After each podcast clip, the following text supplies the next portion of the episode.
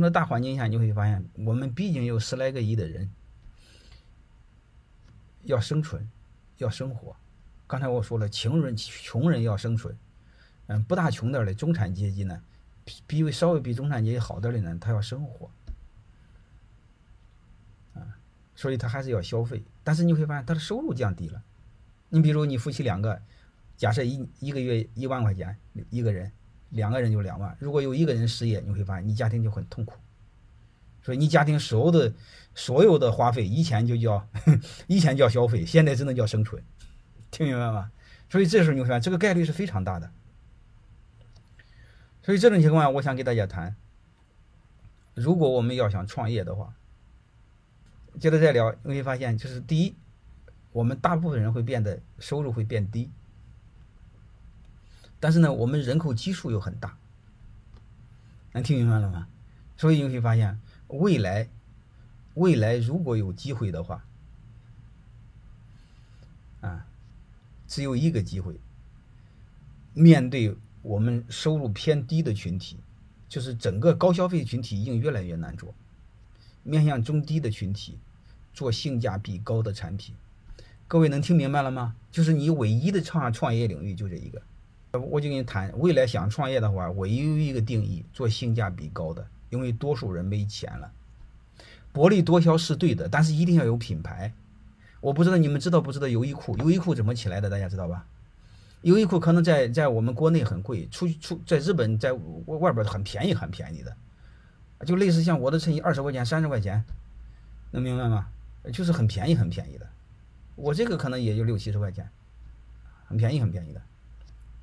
好吧，就是性价比高的品牌产品，不是性价比高的，嗯，没有品牌杂牌子，这是不可以的，好吧？无印良品和就和优酷都是这样的，能明白了吗？它是通过大规模的采购、供应链的管理、后端的供应链强大的管理，把把那个成本压到极致，来做性价比性价比高的、性价比高的这个产品，满足中低收入群体。未来就是这样，为什么我再跟你谈？我再谈一个观点，环境，好吧？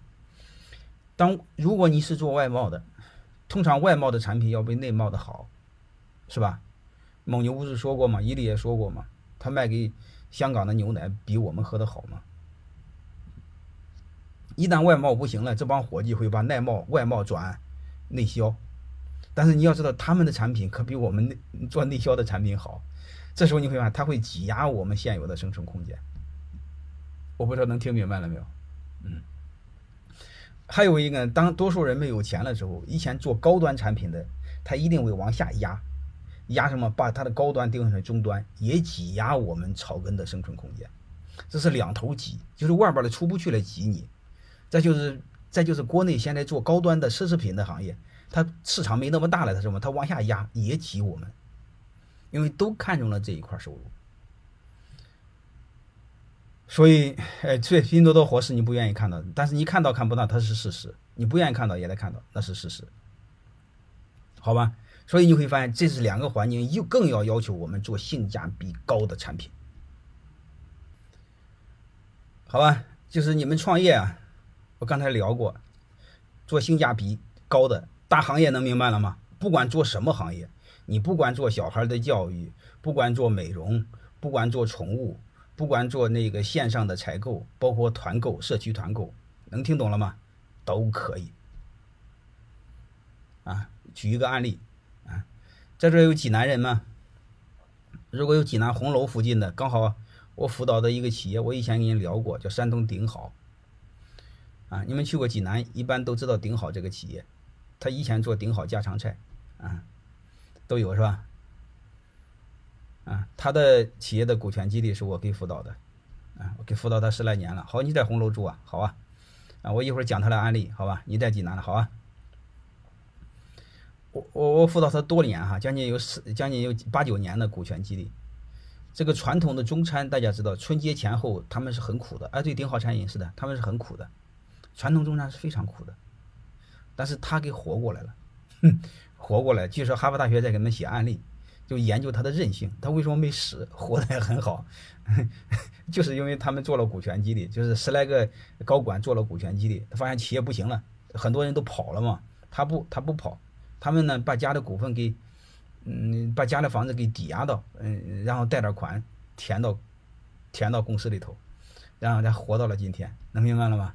大家知道疫情严重的时候，没他就给那个大的单位送盒饭，但是没人愿意去呀。那，真正愿意去的还是他那帮合伙人，就有股份的小股东，好吧？呃，那个我就不说了，我就说他新做的一个东西。那他传统的家常菜呢？它相对它的定位啊，你师弟啊，好啊，它相对以前的定位呢是人均客单价是在七十块钱到八十块钱啊，人均啊。但是你会发现那个是中中中中中中中中产阶级的一个群体吧？啊，你不能天天吃，偶尔有个朋友家庭聚会吃，你要天天吃是不可以的。因为济南天天吃的饭是什么呢？济南的同学知道吧？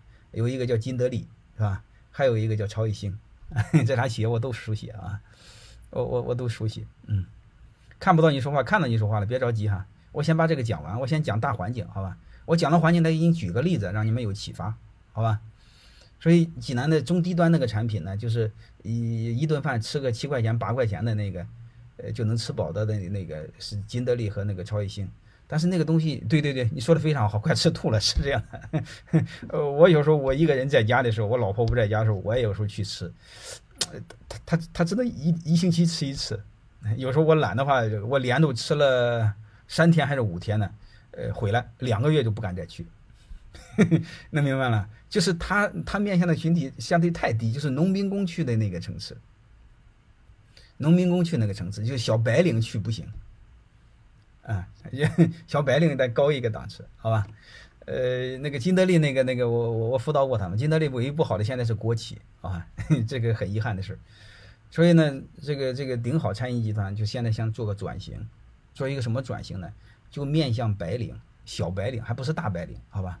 面向白领做呃天天吃的餐，就定位一顿饭二十块钱，早餐十块钱，中餐晚餐二十块钱。能听明白了吗？